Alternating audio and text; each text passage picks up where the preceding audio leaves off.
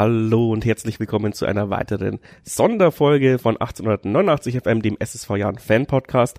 Es ist wieder Länderspielpause, es ist bums langweilig und deswegen freue ich mich auf einen Special Guest, äh, Tobias Werner. Servus. Freut mich, hallo, servus. Ja, die, es gab sehr, sehr viele Anfragen. Äh, frag doch mal Tobias Werner an.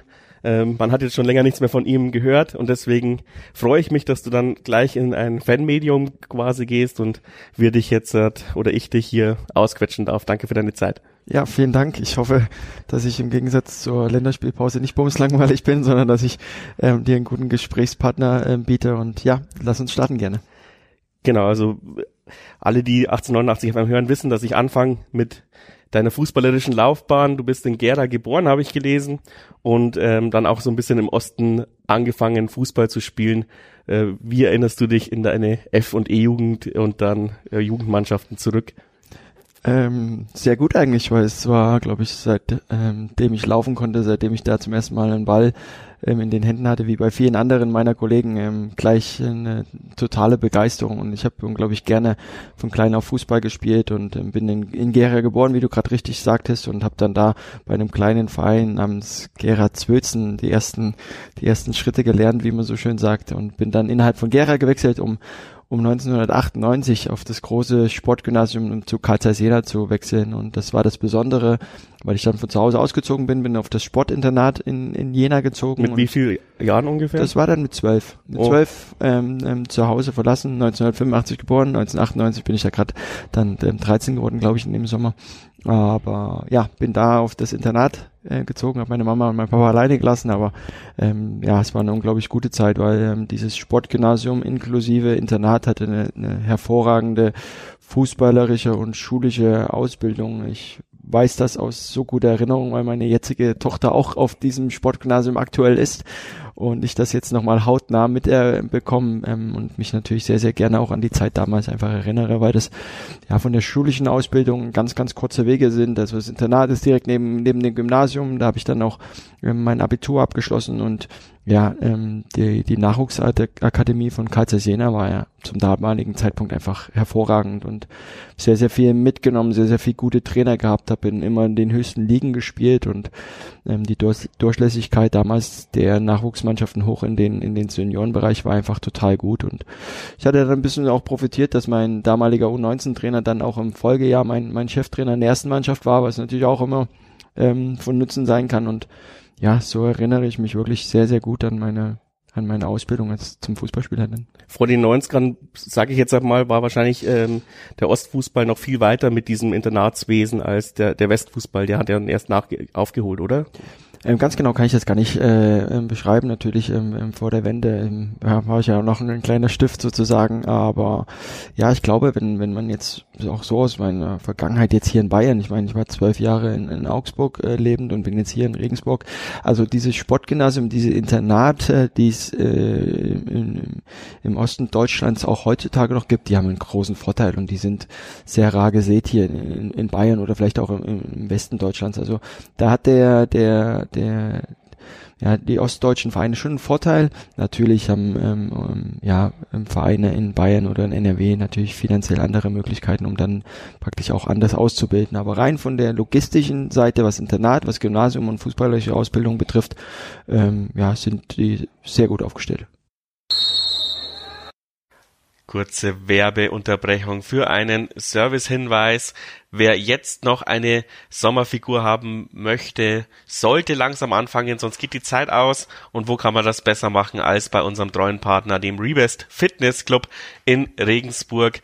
Ein Gratismonat gibt's, wenn man sich als 1889 FM Hörer oder Hörerin outet unverbindlich einfach einen Monat lang kostenlos trainieren mit allen Vorteilen, die, die der Rebest so anbietet, also Sauna, Wasser, ähm, Körperfettanalyse oder Körperanalyse generell, Trainingsberatung, Trainingsprogramm, Fortschritt, Apps ohne Ende.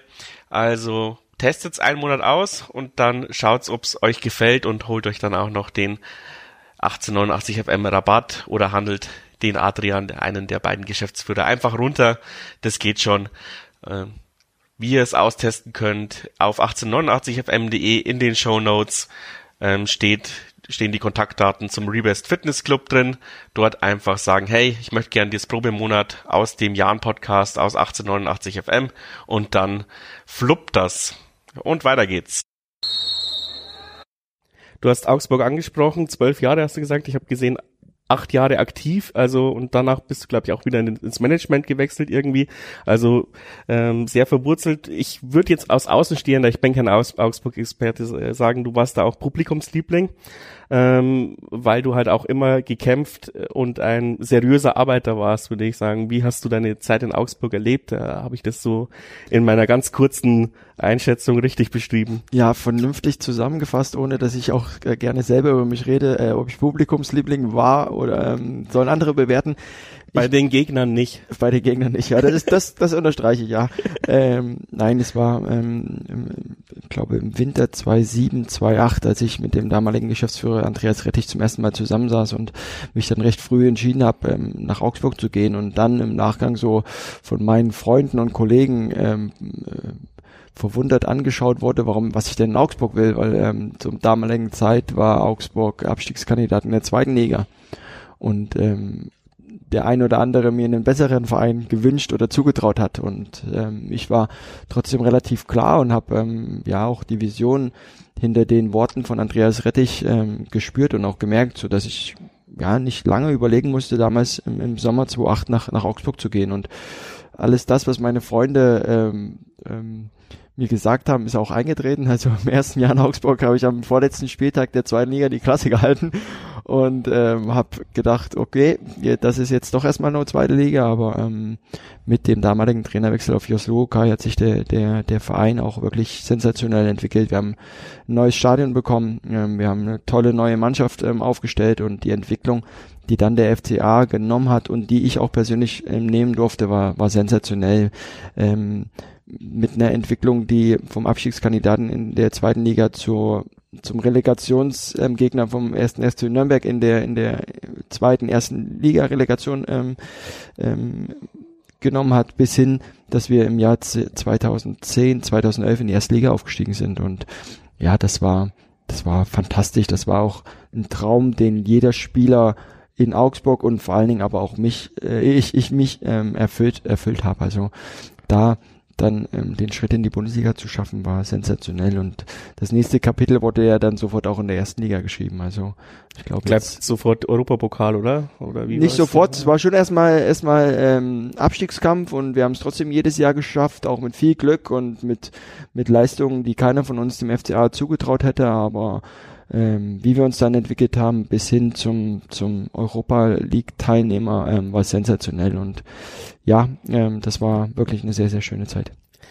Kurze Anekdote, äh, als, als es hieß, du wirst unser Sportdirektor, hat gleich einer im Chat geschrieben, oh Gott, ich mag ihn eigentlich nicht, weil beim, beim Eröffnungsspiel von, von, vom Jahnstadion hast wohl einen Jahnspieler, ich weiß nicht mehr wen, äh, schön an der Seite weggegrätscht.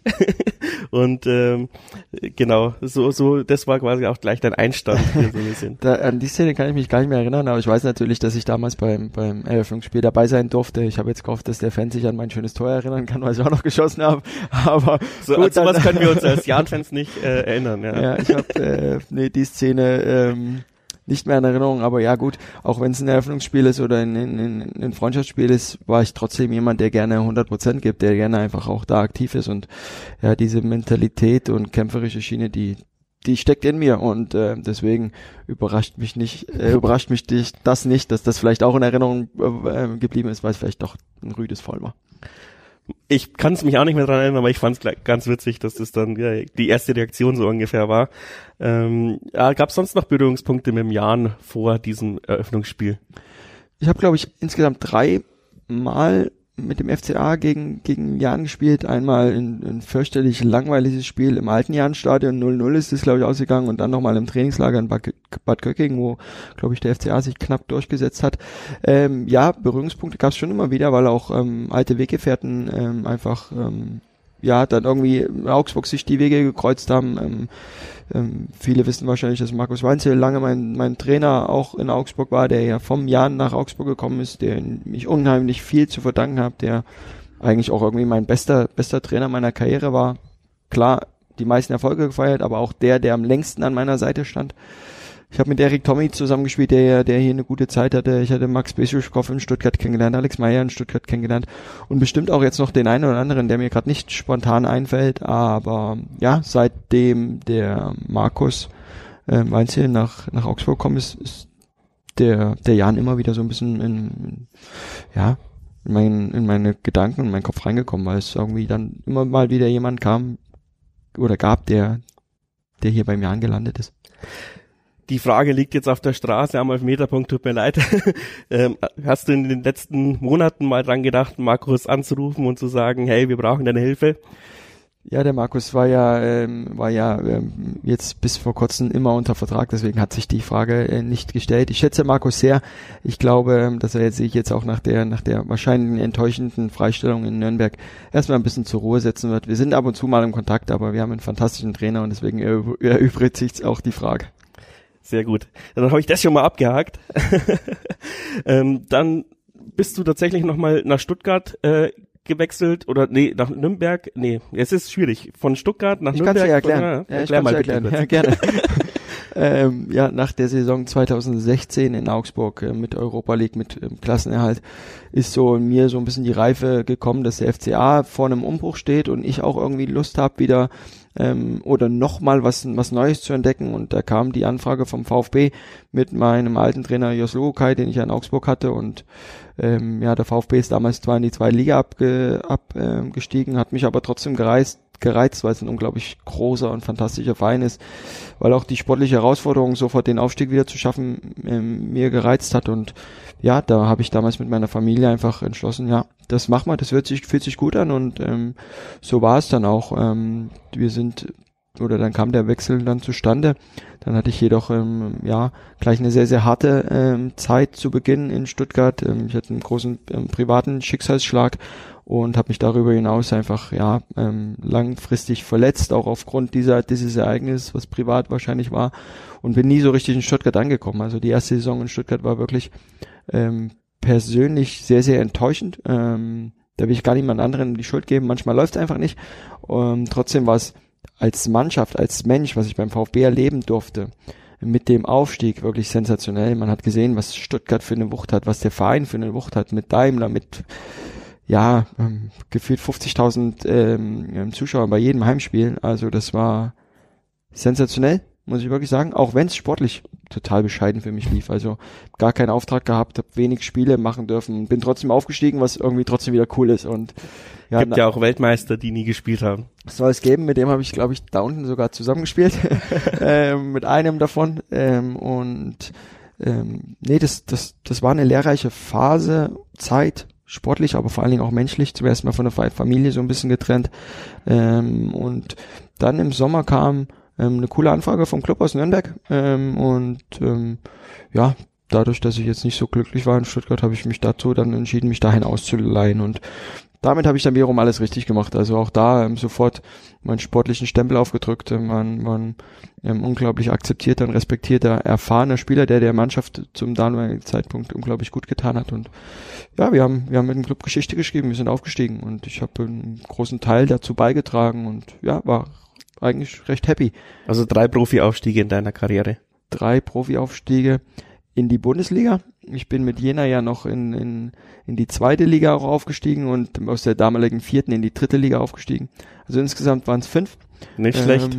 Ja, kann man schon auch stolz sein. Waren einige Partys dabei. An einige kann ich mich aber nicht mehr erinnern. Sehr gut. Das soll, das soll ja auch so sein und ähm, wir haben gut gefeiert, klar. Ähm, wir wussten das alles zu schätzen und ähm, da hat der eine oder andere das erwartet. Persönlich, zum Beispiel beim VfB war es klar, ähm, wir, wir müssen wieder aufsteigen. Da war das ein bisschen verhaltener, ein bisschen ja, normaler. Mit dem FCA und dem Club ähm, waren es wirklich wilde Nächte. Ja, vielleicht gibt's ja noch weitere Aufstiege in deiner Karriere dann aus dem Büro. Ähm, war das vielleicht dann auch schon diese, dieser Stuttgart-Erlebnis, wo du dir dann ein bisschen reflektiert hast über, über eben Vereinsumfelde und so, wo du dir dann vielleicht klar wurdest, ah ja, eigentlich möchte ich ins Management oder hast du vielleicht das schon früher gefühlt?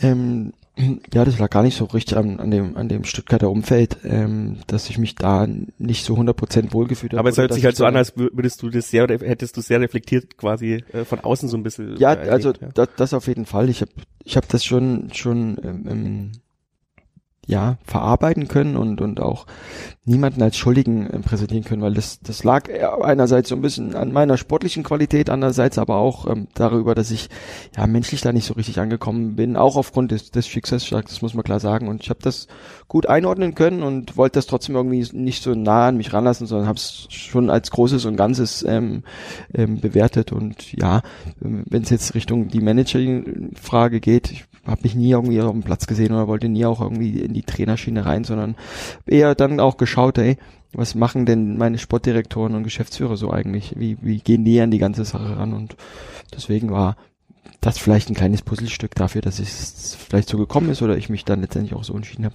Und wie ist es dann gekommen? Also ich meine, hast du das, hast du nebenbei Sport studiert oder hast du irgendeine bürokaufmännische Ausbildung? Mhm. Wie, wie ist es dann dazu gekommen? Also das habe ich tatsächlich. Ähm, es war ja dann so, dass ich im Jahr 2019 im März meine Karriere beendet habe, nachdem ich vom Club zurückgekommen bin nach Stuttgart, ähm, habe ich dann so für mich entschieden, nee, das ist nicht mehr das, was ich haben will und ähm, habe mich dann auch mit dem VfB geeinigt, so dass ich dann mal kurz in mich gehen konnte, kurz alles reflektieren wurde, drei Monate Auszeit gemacht habe und dann ähm, im Sommer im 2019 beim FCA als Trainee auf der Geschäftsstelle angefangen hat, ohne irgendwie zu wissen, hey, was hast du denn eigentlich vor, sondern ich wollte mal hinter die Kulissen schauen, ich wollte mal äh, schauen, was braucht der Verein eigentlich oder was macht der Verein eigentlich, dass am Wochenende ähm, 13.30, 15.30, je nachdem, welche Liga man spielt, ähm, alles dafür vorbereitet ist, dass die Jungs da unten Vollgas geben können. Und ähm, das war total cool, total spannend ähm, mal hinter die Kulissen in die einzelnen Abteilungen zu schauen. Das Problem daran war nur, es kam Corona.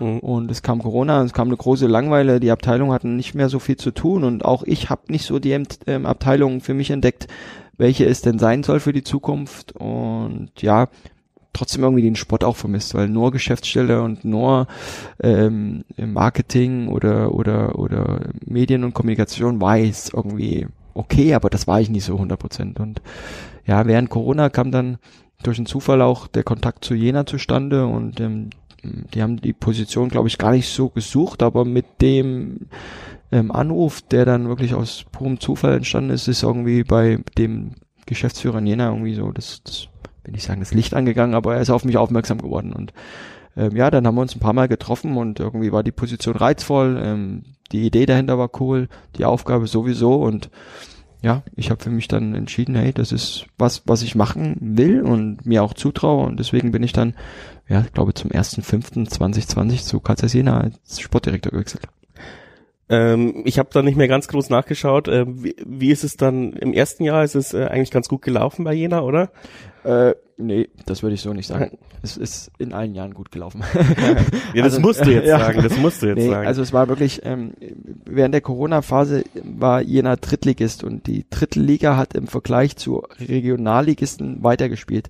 Das Problem war nur, sie ist zeitversetzt auch zur ersten und zweiten Liga ähm, äh, fortgesetzt worden und ist weit, weit in den Juli hineingegangen. Und Jena stand schon als Absteiger fest. Die haben eine katastrophale Saison gespielt und ähm, ja, ich hatte keine, keine Verträge. Die Verträge sind alle ausgelaufen. Die Regionalliga ist trotzdem drei Wochen später nach Saisonende der dritten Liga schon wieder losgegangen. Also ich ähm, hatte einen Berg voller Arbeit, was, was ähm, Spielerverträge betrifft und was ein Kader zusammenstell zusammenstellen geht. Also ich hatte keinen Trainer, ich hatte eigentlich gefühlt niemanden und musste irgendwie trotzdem am 15.8. weiß ich noch, äh, mein erstes Spiel bestreiten und das war ja ein Sprung ins, ins eiskalte Wasser ähm, und ja, irgendwie haben wir es trotzdem vernünftig gemacht. Und das Problem war nur, dass die dritte, dass die Regionalliga dann leider wieder abgebrochen wurde aufgrund von Corona, wir zum damaligen Zeitpunkt Dritter waren.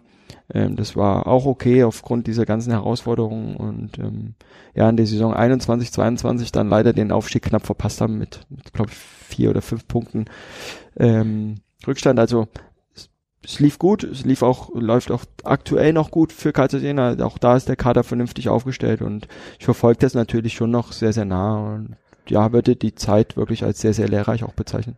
Ja, ich habe, äh, bevor ich jetzt hierher gefahren bin, noch schnell deine Doku angeguckt, die vom FC Augsburg gedreht wurde. Mhm. Aber mhm. als du schon in Jena warst, genau. da hast du auch sehr glücklich ge gewirkt, also als wäre das so ein bisschen dein Projekt. Mhm. Ähm, fühlt sich so an, als hättest du dein Projekt vorzeitig abgebrochen, um halt den nächsten Schritt zu wagen, weil soweit ich weiß, hast du dich ja schon auch beim Jahren beworben, als die Stelle frei war, oder? Also es ist, die Initiative ging eher von dir aus als von uns, würde ich jetzt mal so sagen. Also die erste Initiative. Ähm, ja, ich habe mich, ich habe mich wohlgefühlt in Jena. Natürlich, das war, das war eine coole Challenge, das war eine coole Aufgabe und der Verein, da brauche ich auch nichts zu sagen. Das war mein Jugendverein, der liegt mir schon am Herzen und das ist die Stadt, in der ich groß, groß geworden bin. Das, das, das ist so. Das trägt natürlich das da, dazu noch bei. Ähm, Davon träumt ja auch immer jeder Fan irgendwie so ein bisschen seinen Heimatverein groß zu machen. Ja, so, definitiv. Und ähm, nochmal, ich hatte als Spieler ähm, eine tolle Zeit, als Mensch sowieso in Jena und ähm, dann war die Aufgabe auch auch echt ähm, zwar herausfordernd, aber irgendwie gut zu meistern. Und das, das war eine schöne Zeit, definitiv. Und natürlich habe ich dann auch die Geschehnisse oder die Ereignisse hier in, in, in Regensburg ähm, mitbekommen und habe dann ähm, ja für mich mal entschlossen, über einen Kontakt ähm, da mal nachzuhaken, ob sie denn äh, sich mal, äh, ob sie sich meine Position mal vorstellen können, dass ich mich mal, dass ich mich mal ja auf einen Kaffeetreff auf einen Kaffeetreff mal vorstelle und, und mal gucken, ob ob sie Lust haben, da mich näher kennenzulernen. Und ja, das war dann so, dass, dass, die, dass, dass der Vorstand und mein Geschäftsführerkollege Philipp Hausner da Interesse hat und dann ist, ist es so gekommen und jetzt sitze ich hier.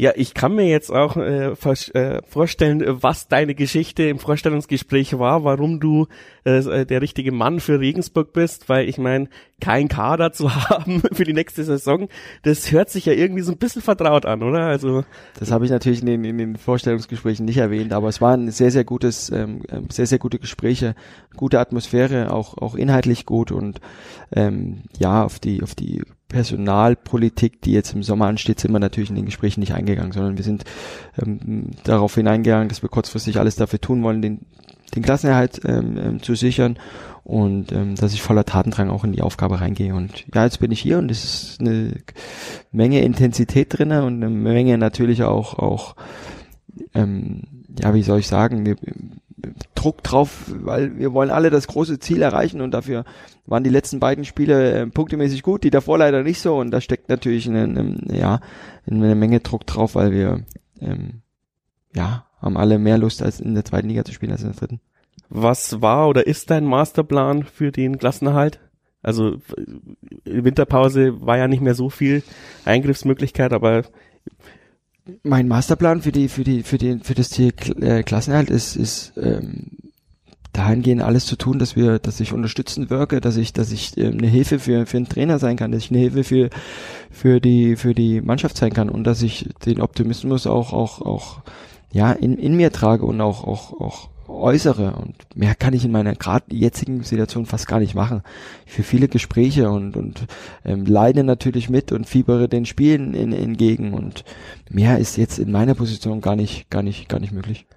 Aber du hast sehr viel Kontakt mit der Mannschaft. Also bist nicht so ein Sportdirektor, der nur am, am Schreibtisch hockt, sondern auch jemand, der mal ins Training geht, die Leute, die Jungs an die Seite packt Nein, nein, ich bin schon, ich bin schon äh, wirklich gerne nah dran. Ich bin in der Kabine, spüre einfach da das Klima, tausche mich gerne mit dem Trainerteam aus und und ja, ähm, gibt da auch gerne einen inhaltlichen Punkt, aber will mich natürlich nicht in, in, in Mittelpunkt drängen oder oder irgendwas aufzwängen oder wir müssen das so machen, wir müssen das so machen. Nein, die Jungs sind intakt. Der Trainer arbeitet sehr, sehr nah und sehr, sehr eng auch mit den Trainern und mit der Mannschaft zusammen und ja, davon ein Teil zu sein, reicht manchmal schon aus und in der Rolle fühle ich mich aktuell sehr wohl. Jetzt ähm, gab es ja die ein oder andere Unstimmigkeit auch im, im, im Kader, also von der Zusammensetzung würde ich jetzt behaupten, äh, aus meiner Sicht, äh, die man vielleicht im Winter noch ein bisschen korrigieren hätte können. Es kam zum Beispiel ähm, äh, Urbig, ähm, ein Bombentransfer, wie man jetzt sieht, also äh, hat uns, also meine Theorie ist immer, man steigt nicht ab, wenn man einen Weltklasse-Torhüter hat. Ähm, ich hoffe, sie, sie wird ähm, eintreten, obwohl er ja nur die Hälfte der Saison spiel, gespielt hat. Aber ich sehe jetzt schon ähm, wieder, dass wir da auf jeden Fall Qualität dazu gewonnen haben, auch wenn ich ähm, Stojanovic seine Qualität jetzt nicht absprechen möchte, aber man sieht das halt schon, dass der Junge immens Potenzial hat, also guter Transfer. Ähm, und dann hast du im Fangespräch noch gesagt, ähm, Stürmer hätte ich noch holen sollen, ähm, aber das hat halt nicht geklappt. Kannst vielleicht mal äh, drauf eingehen, ähm, wie da die Bemühungen waren, vielleicht noch offensiv was nachzulegen, obwohl wir es ja jetzt gerade nicht mehr brauchen, aber vielleicht die ersten fünf Spieltage wäre so ein Impuls schon nicht schlecht gewesen. Ähm, ja, erstmal zu Jonas. Ähm, wir sind natürlich sehr, sehr froh, dass wir da so einen, einen, guten Menschen und fantastischen Keeper nach, nach Regensburg lotsen konnten, der jetzt auch schon seinen, seinen Stempel aufgedrückt hat, der bei allen anerkannt ist, der wirklich ein fantastische Zukunft vor sich hat und da haben wir unsere ähm, Qualität ähm, erhöht und, und sind froh, dass wir so einen guten Rückhalt haben. Ähm, trotzdem funktioniert das auch nur, wenn das Team dahinter ähm, wirklich intakt ist und da haben wir mit, mit Kirschbaum, mit Stojanovic und mit Weidinger einfach auch drei, die ähm, Jonas total unterstützen, die natürlich ihn in, in, in einer Konkurrenzsituation auch untereinander sind, was aber auch einfach das Team an sich stärkt. Also wenn, wenn die Rollen ganz, ganz klar verteidigt sind und wenn jeder ähm, nur trainiert, weil er trainieren muss, dann, dann macht das auch was mit dem Jonas, sondern der braucht schon auch Feuer, der braucht schon auch seine Konkurrenzsituation und das, da sind wir unglaublich gut, gut aufgestellt. Und natürlich ähm, war die Stürmerfrage jetzt im Winter relativ präsent, weil wir hatten einen Ticken zu wenig ähm, Tore. Ähm, wir haben auch da mit, mit Andreas Albers und Prince Owusu nur zwei nominelle Stürmer gehabt, haben so schon auch welche, die die Position einnehmen können, wie Dario Wiesinger, auch ein Youngster wie Yannick Graf oder wie Karl Kaliskana, aber diesen typischen Neuner, der für Tore steht, der eine Tore-Garantie hat, ähm, haben wir ein Stück weit gesucht, aber auch da ist der, ist der, ist der Markt im Winter unglaublich schwierig. Vertragslose Spieler machen gefühlt keinen Sinn, weil ähm, ja, bis sie wieder auf Rhythmus kommen, ist ja die Hälfte der Rückrunde eigentlich schon wieder vorbei. Ähm, wir wollten auch da keinen Spieler ausleihen. Wenn einer da gewesen wäre, hätten wir vielleicht darüber nachgedacht, aber es gab keinen.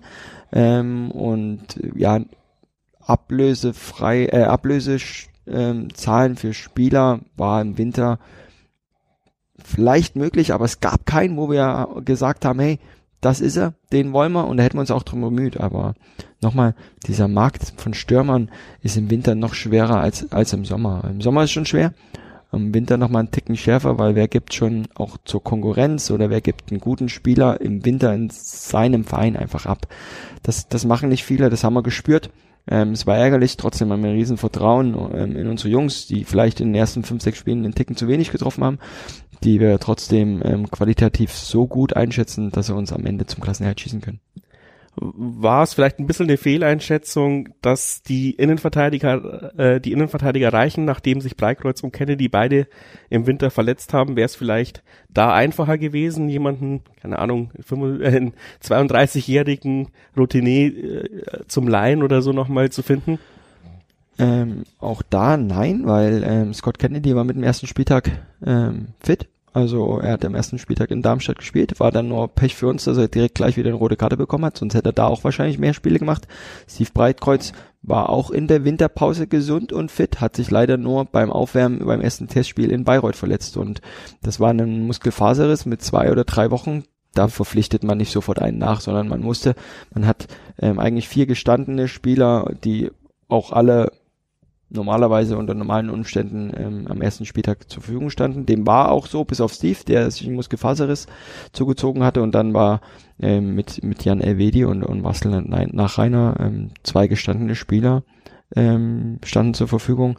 Also in der Innenverteidigung mussten wir im Winter nichts machen. Wir hatten weitere Optionen mit Bene Kimber und Max Thalhammer. Also das haben wir ausgeschlossen gehabt. War also unterm Strich nur ein bisschen Pech. Das hätte man nicht äh, strategisch vorausdenken können ja, ein bisschen, ein bisschen Pech, obwohl ich fast bei der, bei der roten Karte, so ehrlich darf man auch sein, von, von Scott kein Pech, ähm, ähm, ähm, beschreiben darf, sondern das war, das war nicht gut verteidigt, das, ähm, hat er nicht gut gemacht, dafür hat er dann auch leider auch, ich weiß gar nicht, was es jetzt waren, zwei, zwei Spiele, zwei Spiele, ja. zwei Spiele bekommen und danach hat er sich, glaube ich, wieder verletzt im Training. Da hat er ja sein, sein äh, Augenhöhenfraktur. Also das war dann Pech, aber im ersten Spieltag, das war kein Pech. Ich wollte es Mersat schon mal fragen, aber habe es noch nicht geschafft. Ähm, ist es ist es Zufall oder unsere Spielweise, dass die halbe Mannschaft mit Maske rumläuft?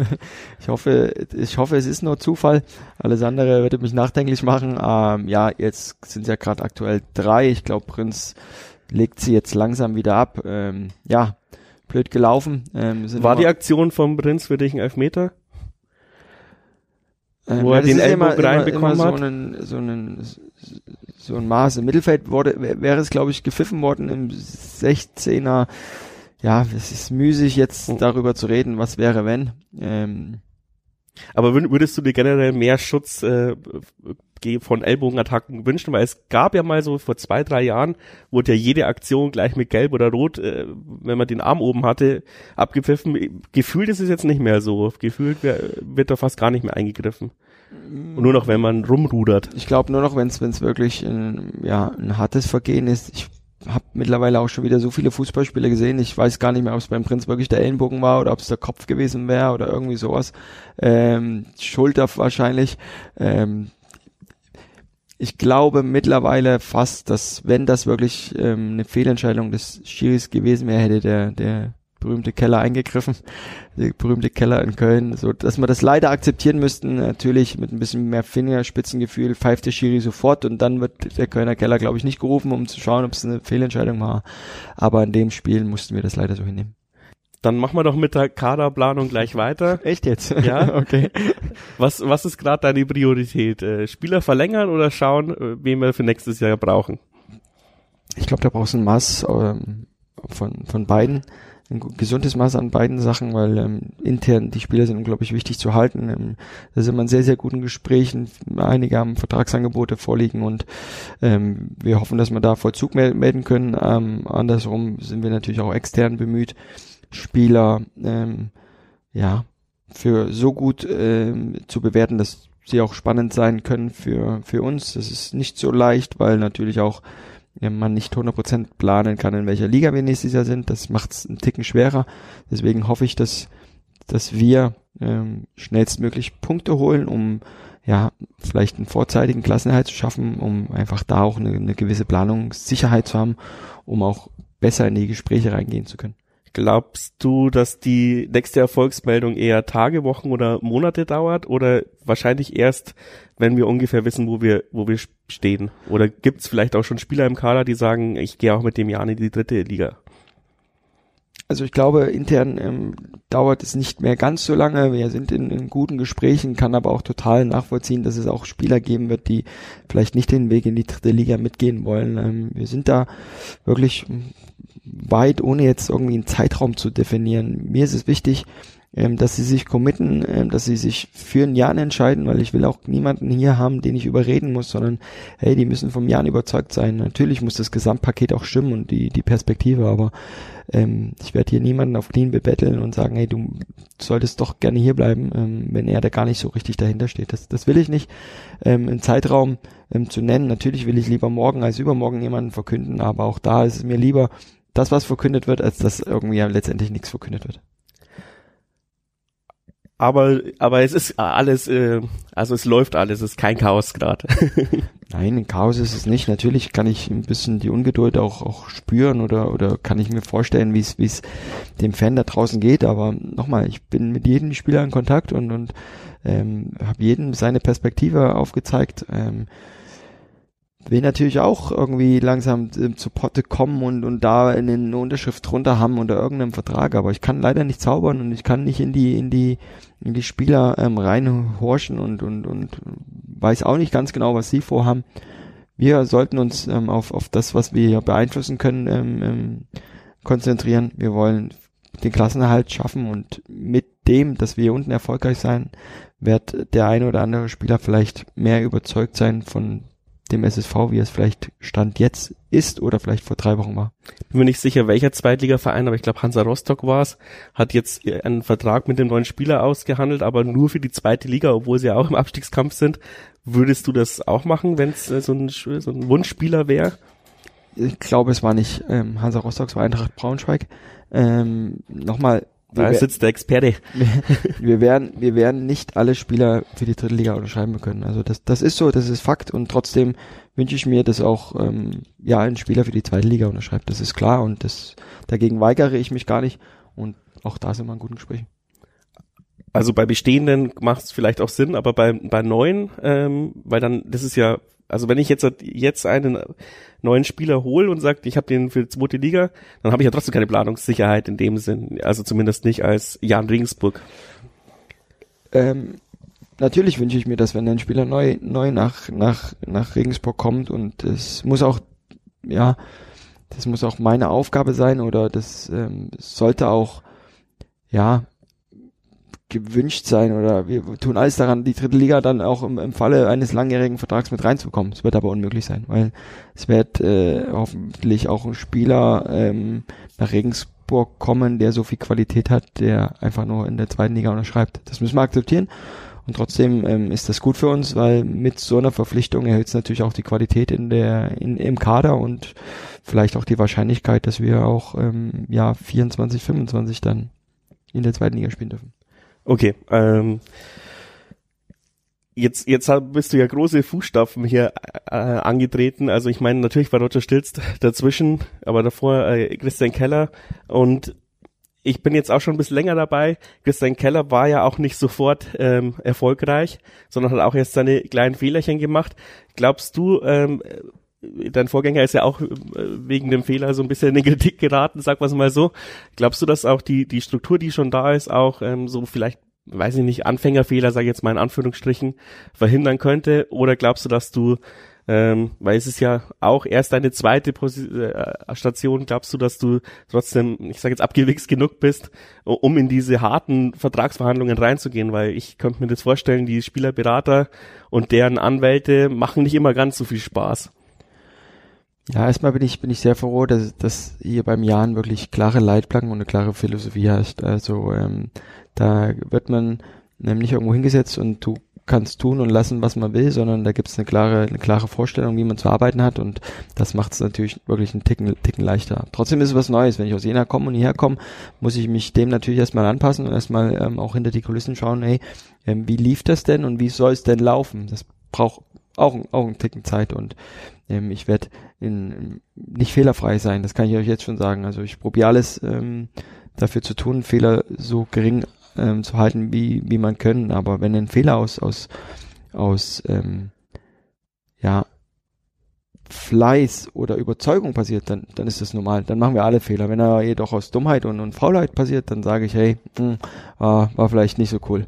Ähm, deswegen arbeite ich wirklich sehr, sehr fleißig und tue alles dafür, dass wir zum Beispiel unseren Kader gut aufstellen. Und ähm, ja, ähm, kann da sagen, dass, dass ich natürlich noch mehr dazulernen muss und dass es natürlich ähm, Sachen gibt, die mir neu sind. Aber trotzdem sind so Vertragsverhandlungen gegen mich auch nicht einfach. Also da bin ich auch hart und, und, und ziehe das durch und das glaube ich, wissen auch der eine oder andere schon und ich habe eine klare Vorstellung, wie es zu laufen äh, hat, dann kann man wirklich im ersten Schritt von sehr viel Respekt auch miteinander ähm, sprechen. Man kann immer über Sachen wirklich fachlich und inhaltlich reden, aber der der der der Ton und die und, und der Umgangs die Umgangsart sind für mich elementar. Da kann man sich auch mal nicht einigen, das ist vollkommen klar, aber trotzdem ähm, denke ich, dass ich da meine Rolle ganz gut gefunden habe und hoffe, dass ich ja auch den einen oder anderen Deal für den SSV machen kann, wo ähm, vielleicht ich einen Ticken als Gewinner rüberkommen und nicht die andere Seite.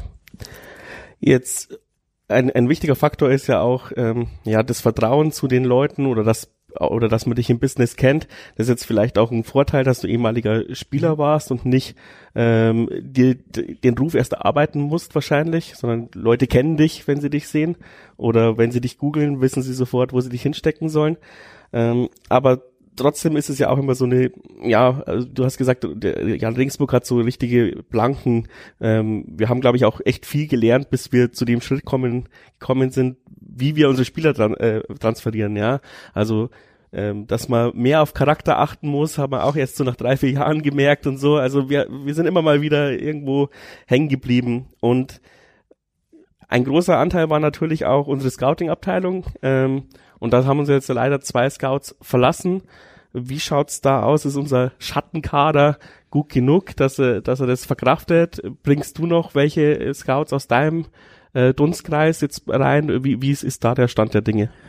Also unser Schattenkader ist, ist natürlich riesig, weil der ist ja natürlich jetzt nicht mit dem Tag ähm, gestartet worden, wo ich, wo ich ähm, hier nach Regensburg gekommen bin, sondern da waren natürlich mit Ilya Cepina und La Lennart Strufe zwei ähm, am Werk, die das tagtäglich gemacht haben, die da sehr, sehr gute Vorarbeit geleistet haben. Und ja, Lennart Strufe hat uns verlassen und ein anderer Scout wird, wird auch ähm, uns verlassen.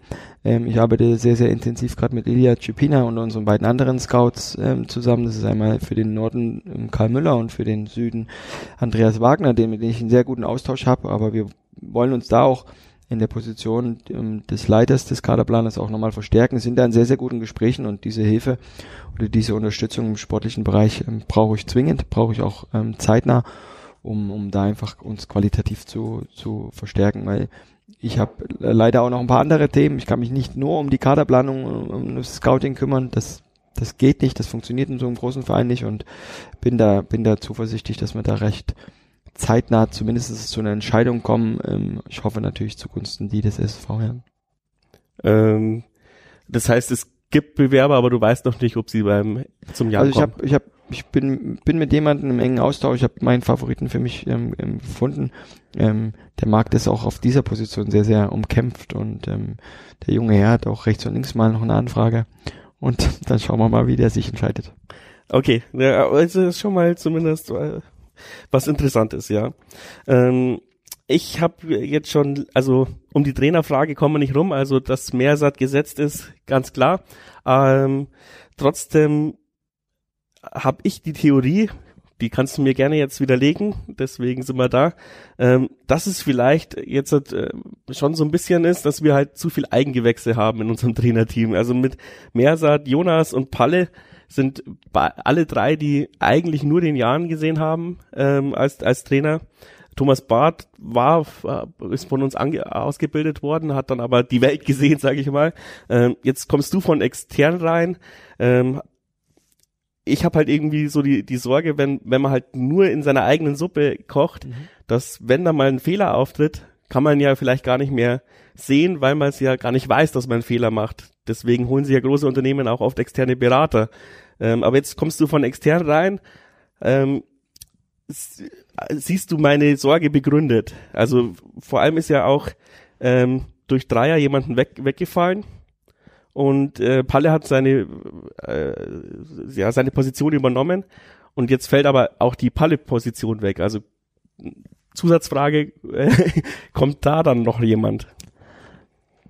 Also natürlich war, war ähm, als ich nach Regensburg äh, gekommen bin, das, das, das bestehende Trainerteam total, ähm, total intakt und ähm, mit dem Weggang von Sebastian Dreier haben wir die Aufgaben ein bisschen verteilt und den Ursprung deines Gedankens kann ich schon so einen Ticken teilen, weil die sind alle sehr, sehr verwurzelt, sind sehr, sehr lange auch im, im Verein, aber uns war es sehr, sehr wichtig jetzt in der, in der bestehenden Saison, was die Co-Trainer-Position ähm, betrifft, nichts zu ändern. Also da wollten wir niemanden mehr von, von extern dazuholen, weil wir totales Vertrauen haben, weil die Jungs unglaublich fleißig sind, auch, auch, auch einfach gut sind. Ähm, das, das war unser, unser Gedanke, da niemanden mehr irgendwie ähm, reinzuholen, der wieder alle Abläufe erst kennenlernen muss, sondern wir wollten unseren Fokus, wir wollten unser Tagesgeschäft nicht irgendwie ähm, ähm, stören, sondern waren uns sicher, hey, das ist jetzt die Konstellation, mit der wir ähm, bis zum Ende der Saison gehen. Und inwieweit das vielleicht angepasst werden kann im Sommer, das steht noch gar nicht fest. Es steht ähm, ähm, auch leider noch nicht fest, wer unsere Co-Trainer in, in, in der kommenden Saison sind. Auch da sind wir in guten Gesprächen mit, mit, mit, mit Palle und auch mit Jonas Meyer. Mersat ist unser Trainer. Also da braucht man mal noch ein bisschen Zeit. Da müssen wir natürlich auch die sportliche Situation ähm, ähm, abwarten. Es ist aber auch da nicht ausgeschlossen, dass vielleicht jemand noch dazu kommt und dann vielleicht auch von außerhalb. Ja, generell ähm, haben wir wahrscheinlich echt eines der kleiner, kleinsten Trainingsteams, wenn ich so ein bisschen, ähm, habe heute ein bisschen ja, Heidenheim und so durchgescrollt und die haben teilweise so viel Videoanalysten wie wir Cheftrainer, äh, wie wir Trainer und Co-Trainer. Ähm, aber das ist natürlich auch irgendwie so noch die, die Jahren-Geschichte. Ähm, wenn ich jetzt frage, würdest du dir mehr Budget dafür wünschen, würdest du wahrscheinlich ja sagen, aber ähm, siehst du da auch noch ähm, Verbesserungspotenzial kurzfristig, mittelfristig, ähm, dass man da halt auch noch besser aufgestellt ist?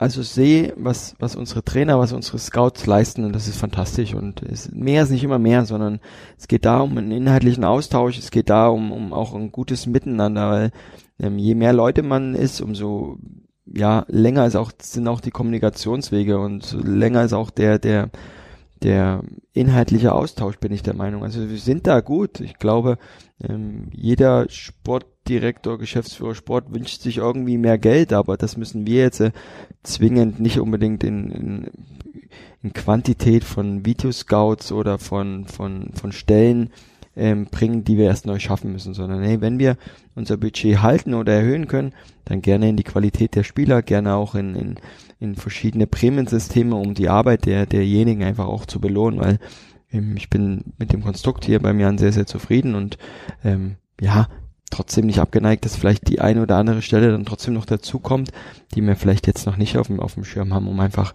ja Aufgaben gut zu verteilen, um uns, um uns da einfach auch besser zu machen wenn du freies Budget übrig hättest oder was würdest du, also die Premium-Systeme hast du angesprochen, also du wärst halt eher dafür, die, die Leute mehr zu belohnen, als äh, noch mehr Aufgaben erstmal zu verteilen. Ja, das ist, das kann man gar nicht so direkt äh, ähm, ähm, beantworten. Ähm, die Jungs haben alle eine vernünftige Prämie und die werden alle auch, auch gut bezahlt. Mehr Geld kann man klar, klug und, und qualitativ ähm, sehr, sehr sinnvoll auch ähm, ähm, in die Mannschaft bringen. Also was die Qualität der Spieler gehabt. Also ähm, gute Spieler sind teuer und sehr gute Spieler sind nochmal teurer. Also da die Qualität im Kader zu hören, wäre wahrscheinlich mein erster Ansatz. Und ähm, trotzdem gibt's auch infrastrukturell und, und ähm, in, in verschiedenen Bereichen der sportlichen Abteilung auch, auch Sachen, die man, die man verbessern kann. Und wie genau ich das jetzt aufteilen kann, das, das, das da würde die Zeit jetzt, glaube ich, auch nicht reichen.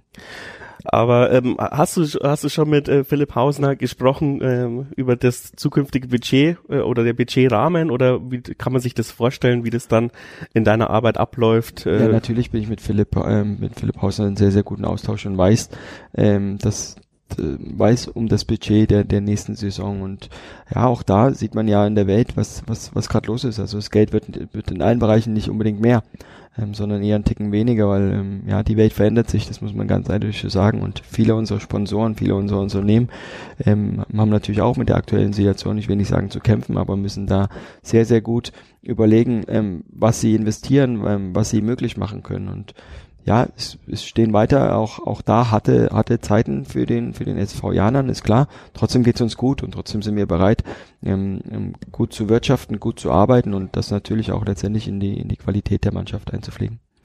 Ein wichtiger Strategiepunkt, der wahrscheinlich aber noch Jahre dauern wird, aber langsam äh, ähm, so aussieht, als als würde er Früchte Früchte tragen, ist äh, ist unsere Jugendabteilung.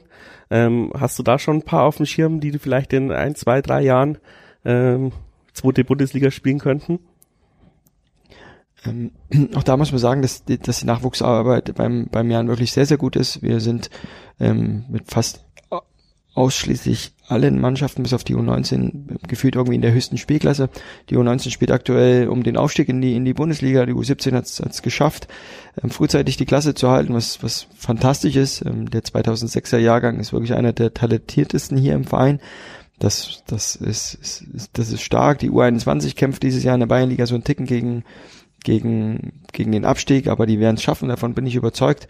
Ähm, natürlich haben wir da ein großes Auge, Auge drauf, aber man darf nicht von heute auf morgen erwarten, dass, dass die Jungs aus, der, aus dem Nachwuchs rauskommen und sofort durchstarten. Wir haben mit Janik Graf jemanden, der sehr, sehr nah dran ist am Kader, der der die Aufgabe ähm, sehr, sehr gut umsetzt und der hoffentlich jetzt in der Rückrunde noch zu seinen Einsatzminuten kommt, das würde uns freuen. Und ähm, dann muss man trotzdem noch sagen, dass der Sprung von der U19 Regionalliga, ähm, wie wir unsere hier haben, brutal schwer ist und von der Bayernliga sowieso. Also das ist ein Riesenbrett und ähm, da brauchen die Spieler Geduld. Ähm, sie brauchen ähm, trotzdem auch Vertrauen in den Verein, Vertrauen in die Trainer und ja, da kann ich natürlich auch meinen Beitrag dazu leisten, um da auch aus mit meiner Erfahrung ähm, ähm, da ein bisschen zu besänftigen. Ähm, die Jungs sollen hart, hart arbeiten dafür, dass sie vielleicht irgendwann mal hier vor vollem Haus ähm, spielen dürfen. Volles Haus, du sagst es. Würdest du dir manchmal wünschen, dass äh, ja die die Regensburger bisschen mehr euphorisch sind für diesen Verein? Also bei meinem ersten Heimsieg äh, mit dem SSV vor kurzem gegen Paderborn, also da war das Stadion glaube ich auch nicht voll, aber da war eine fantastische Stimmung. Also es war ein ähm, super, super, ähm, ich glaube es war ein Samstagnachmittag, ja, es war ein Samstagnachmittag, hat alles gepasst, tolle Stimmung, tolles Wetter, Heimsieg. Ähm, da brauchst nicht voll sein. Wenn die, die da sind, Vollgas geben, dann ist das eine fantastische Atmosphäre und wir werden das ein oder andere Spiel sicherlich in, in der Rückrunde jetzt noch haben, was was zuschauermäßig ähm, im, im Ticken mehr wird. Und wir hoffen natürlich, dass wir unseren sportlichen Part dazu beitragen können, dass dann genauso gute Stimmung wieder ist. Ich war im Rasenfunk-Podcast und mir wurde die Frage gestellt, die finde ich eigentlich ganz gut. Ähm, findest du es gut, dass wir noch gegen fast alle direkten Konkurrenten unten drin spielen oder wäre es dir lieber, wenn wir eher so gegen Mittelfeldteams das ein Programm hätten? Ist eigentlich total egal, weil jedes Spiel ist verdammt hart dieses Jahr. Also wenn man ähm, unsere Leistung anschaut, wir waren wirklich auch gegen deutlich stärkere Mannschaften in der Lage zu gewinnen.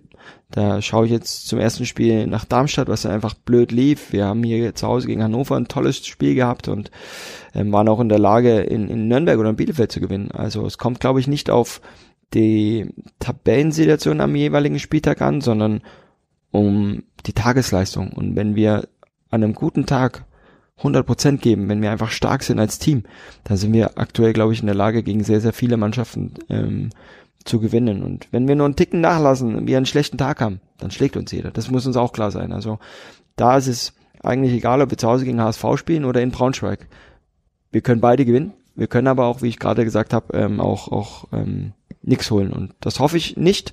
Ähm, ich freue mich auf die Spiele. Ähm, natürlich ist ähm, in so direkten Duellen ein bisschen mehr Brisanz drin, weil da knallt's dann auch schon, weil es einfach auch um, um, ja, um den Ligastatus gibt. Aber ja, wir gehen so mit sehr, sehr viel Optimismus an ich habe manchmal das Gefühl, dass halt die Mannschaft dann doch an dem Druck so ein bisschen zer zerbricht. Das ist ein hartes Wort, aber mir fällt halt kein anderes ein.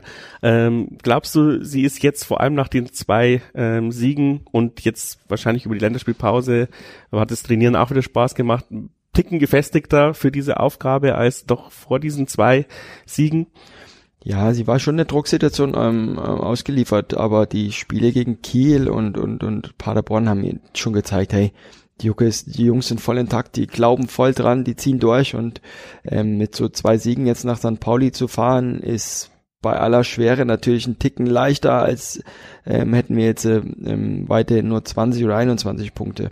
Also wir, wir fahren schon mit einer Portion Selbstvertrauen jetzt auch nach, nach St. Pauli, wissen natürlich, dass das gerade die Mannschaft der Stunde ist.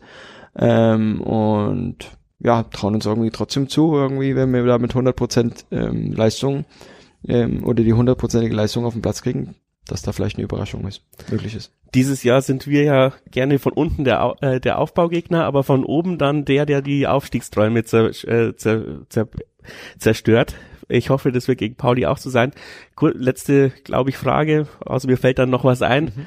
Ähm, wie geht's den den Kranken, die, äh, weil wir jetzt gegen Nürnberg nicht spielen konnten? Äh, jetzt ist ja Montag, sind wieder alle im Training? Also es sieht, es sieht gut aus. Ähm, ja, die krankheitsbedingte Absage war letzte Woche leider blöd. Wir hätten sehr, sehr gerne gespielt, auch um auch alle einfach in Rhythmus zu halten und den einen oder anderen, der vielleicht in letzter Zeit nicht so viel gespielt hat, da wieder auf Temperatur zu bekommen. Das ist leider nicht möglich gewesen.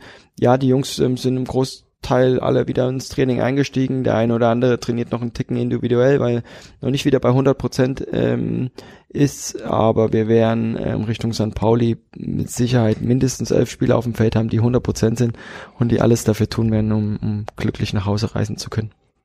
Sehr gut. Ich glaube, mir fällt nichts mehr an. Habe ich was vergessen? Möchtest du noch was loswerden? Nein, es war mir eine Freude, hat sehr, sehr viel Spaß gemacht. Coole Fragen, ähm, lustige Fragen, kritische Fragen, so soll es sein. Und ja, bei Gelegenheit sehr, sehr gerne wieder. Super, das nehme ich auf jeden Fall an. Und ja, danke für deine Zeit. Vielen Dank auch, Dankeschön. So, und jetzt auch mal wieder der etwas ausführlichere Unterstützerdank. Ich hoffe, die Episode hat euch gefallen, um das weiter zu ermöglichen brauche ich eure Unterstützung und ich bekomme sie auch. Das freut mich total. Deswegen habe ich schon vor ein bisschen längerer Zeit ein Trikot organisiert. Ihr habt es vielleicht auf den Social Media Kanälen mitbekommen. Ein unterschriebenes Trikot. Äh, Jonas Urbeck ist noch nicht drauf. Vielleicht kriege ich ihn noch drauf. Ähm, und das verlose ich an alle, die mindestens einmal gespendet haben, egal wie viel. Ich hoffe, ihr nutzt es nicht aus und überweist jetzt äh, alle einen Cent oder so. Ähm, aber ich denke, wir sind ja eine Jahrenfamilie, da klappt es. Ich hätte es natürlich auch ultra kompliziert machen können und pro gespendeten Euro ein Los und sowas, aber dann wäre ich nicht fertig geworden. Also jeder, der irgendwann mal in dieser Saison gespendet hat, bekommt am Ende der Saison, ich werde es dann auch nochmal in den Social Media Kanälen anteasern, ähm, ein Los und das ziehe ich dann live auf Instagram, damit ich auch nicht das irgendeinem Spätzle oder so zu schustern kann, sondern das wird live gezogen und dann geht es fair zu. Also wer noch nicht unterstützt hat, der sollte bis Ende der Saison sich das überlegen, wenn man äh, eben ein unterschriebenes Trikot haben möchte. So, jetzt danke an alle, die eben seit der letzten größeren Folge gespendet haben. Der Johannes hat das noch mal gleich mit einem Kommentar belegt. Vielleicht überlege ich künftig meinen Mitgliedsbeitrag beim Jan dir zu überweisen anstatt dem Jan. Bitte weitermachen, auch wenn es gerade keinen Spaß macht. Das hat er natürlich überwiesen, bevor wir die zwei Spiele gewonnen haben. Und ich muss sagen, ja, vielleicht nicht unbedingt gleich die Mitgliedschaft kündigen. Wer weiß, wo der Jan in 5, 10, 20 Jahren hinsteuert und ob wir das als 1889 FM dann nicht übernehmen müssen, dann braucht man natürlich jede Stimme in der Mitgliederversammlung. Der Tobias hat einen Zehner überwiesen und fettes Merci, Onki. Wir kennen uns ja auch persönlich und sind persönlich befreundet. 100 Euro von dir. Saugrass, Dankeschön dafür. Ah, und apropos 100 Euro auf Steady, diesen monatlichen Portal, wo man mich quasi automatisch monatlich unterstützen kann, haben wir die 100 Euro Schwelle geknackt. Das ist auch fantastisch. Da ist nämlich Thomas mit einer Bierspende hinzugekommen. Ihr seht, es gibt sehr, sehr viele Möglichkeiten, mich und 1889fm.de zu unterstützen. Einmal Spende, Dauerauftrag, Steady. Ich bin über alles froh. Ähm, will da auch keine großartige Empfehlung ausgeben, auch wenn es äh, immer mal wieder Diskussionen im Discord gibt, was besser ist. Hat alles seine Vor- und Nachteile für mich. Ich bin froh, wenn ich Feedback bekomme und äh, wenn ich monetäres Feedback bekomme, bin ich noch viel froher. Also danke für alles. Danke, dass 1889 FM so gut klappt in der Beziehung. Bis zum nächsten Mal.